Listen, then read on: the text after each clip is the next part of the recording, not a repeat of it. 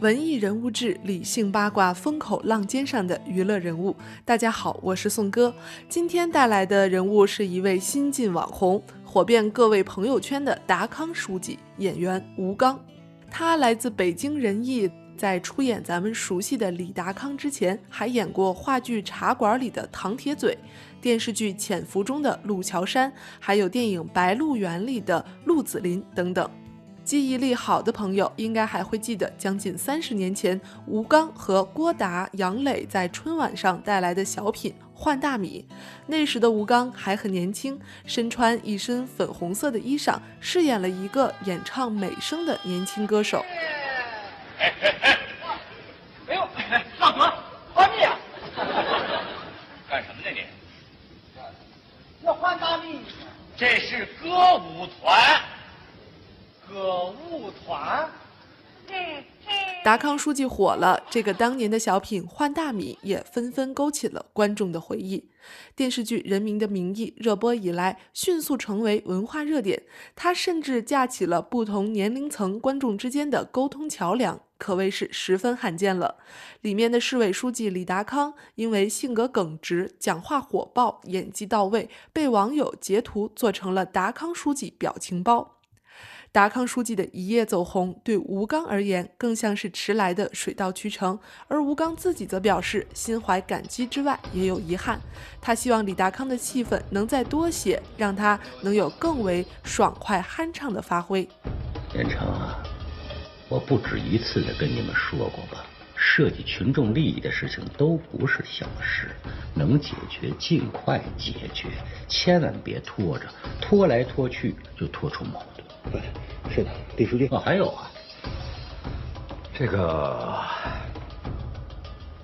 企业办社会，我是已经解决了。企业现在来看啊，达康书记火的程度超过了剧中的任何一位人物，包括男主角陆毅饰演的侯亮平。那么为什么这么火？我想，除了吴刚的精彩演绎之外，一个更重要的原因就是李达康是一个太有魅力的角色了。从现在的剧情走向和发展来看，李达康应该会是一个正面人物，起码是没有腐败的迹象。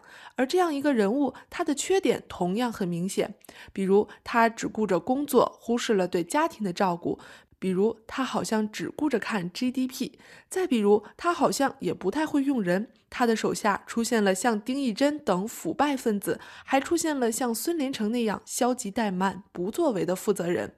而正是这样一位并不完美的达康书记，才让观众们感觉到这个人物离现实更近，离我们更近。毕竟谁都不能完美无缺，谁也都无法做到滴水不漏。同时，达康书记还有着多面性，不管是编剧导演的有意误导，还是这个人物真的太过扑朔迷离，相信一开始很多人都和我一样，一眼认出这绝对是个反派啊。而随着剧情的发展，则让人有所疑惑，直至否定了之前所做的判断。但谁知道后面还有没有反转呢？毕竟《人民的名义》播出还没有过半。不过看到这里啊，已经是要感叹吴刚真的是演了一个很有层次感的角色呀。再来说说这部剧的男一号陆毅所饰演的反贪局长侯亮平，他的戏份其实更重，可惜整个人物太正面、太单纯了。他在反贪事业中摸爬滚打这么多年，依然保有一颗纯真的心，让人佩服，又实在有点难以相信。这么比起来，好像还是达康书记更有的看。这就是今天的文艺人物志，我是宋哥，感谢您的收听。